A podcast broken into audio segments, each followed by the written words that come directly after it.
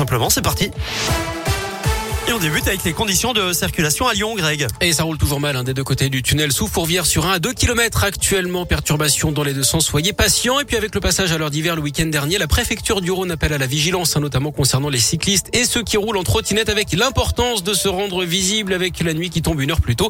Une opération de sensibilisation aura lieu cet après-midi avec la police à 17h. Ce sera à l'angle du quai Jules Courmont et du pont de la Guillotière dans le deuxième arrondissement de Lyon. À la une, violence et confusion pendant le match de deuxième division de futsal entre Chavanoz et Torcy dimanche au Palais des Sports de Bourgoin-Jallieu en Isère. Le match a été interrompu à quelques secondes de la fin. Les joueurs de la région parisienne ont quitté le terrain et l'arbitre a acté l'arrêt du match. Gaëtan Barallon. Oui, le club de Torcy Futsal affirme avoir été victime de crachats et de jets de projectiles, mais surtout d'insultes racistes venues de la tribune. De son côté, le FC Chavanos donne une toute autre version. Le club isérois affirme que ce sont deux joueurs de Torcy qui ont mis le feu aux poudres avec une attitude hostile et brutale contre un arbitre. L'un a envoyé un ballon dans sa direction, un autre a tenté de s'en prendre physiquement à lui après un deuxième carton rouge contre son équipe.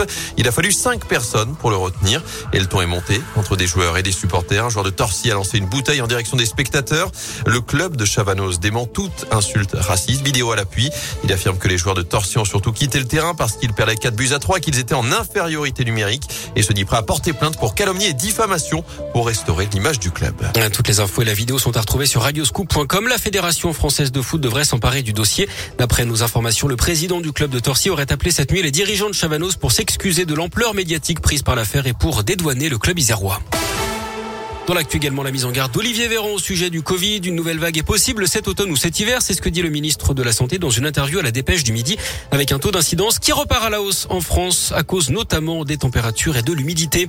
Un coup de pouce à la jeunesse. Emmanuel Macron annonce ce matin le lancement du contrat engagement jeune au 1er mars prochain. Une aide jusqu'à 500 euros net par mois pour les moins de 25 ans sans emploi ni formation depuis plusieurs mois.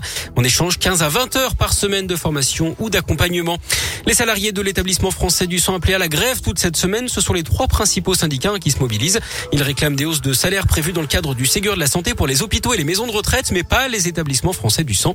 Le FS qui n'arrive ni à recruter ni à pérenniser le personnel. 300 postes vacants au niveau national d'après l'organisme.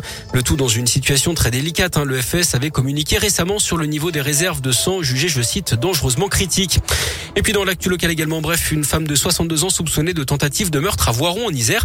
Elle a été placée en garde à vue hier d'après le Dauphiné libéré. Elle aurait frappé son mari au visage avec une Elle a reconnu les faits. Une enquête est ouverte.